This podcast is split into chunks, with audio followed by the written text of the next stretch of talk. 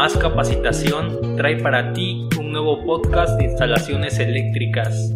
Espero que lo que aprendas el día de hoy lo lleves a la práctica, ya sea en tu empleo o para el mantenimiento de tu hogar.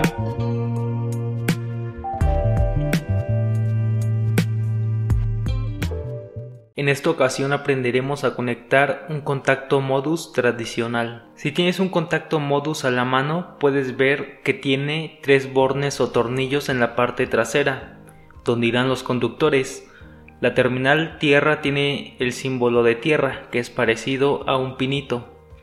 Para ubicar en qué borne irá la fase y el neutro, basta con ver el contacto de frente, la ranura más corta es la fase y la ranura o entrada más larga es el neutro. Ahora procedemos a realizar la conexión del contacto doble. Para eso medimos el cable para que abarque ambos contactos. Hay que procurar ser exactos para que el conductor no salga del contacto y tampoco quede flojo, provocando un falso contacto. Pelamos y entorchamos el conductor de fase. Recuerda que el conductor es de color negro y es calibre 12. Lo introducimos en la terminal del centro del primer contacto y lo prolongamos hasta la terminal del centro del segundo contacto.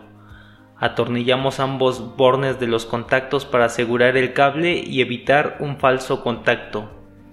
Después de esto medimos el segundo cable que es el cable de color blanco, para que nos dé eh, a los dos apagadores modus. Quitamos el aislante y entorchamos el conductor neutro. Recuerda que es de color blanco, calibre 12. Lo introducimos en el borne o terminal del extremo del primer contacto y lo prolongamos hasta el segundo contacto. Atornillamos para asegurar el cable. Por último conectaremos nuestra tierra física en el borne que tiene el símbolo de tierra. Para eso vamos a medir nuestro cable para que abarque exactamente ambos contactos. Cortamos, quitamos el aislante e introducimos el cable en la terminal de tierra del primer contacto.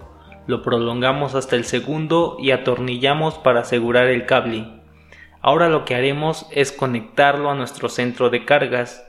Para eso vamos a empalmar ambos cables negros, que es la fase, ambos cables blancos, que es el neutro, y ambos cables verdes, que es la tierra física. Y de esta manera tenemos la instalación terminada. Podemos proceder a probar esta práctica.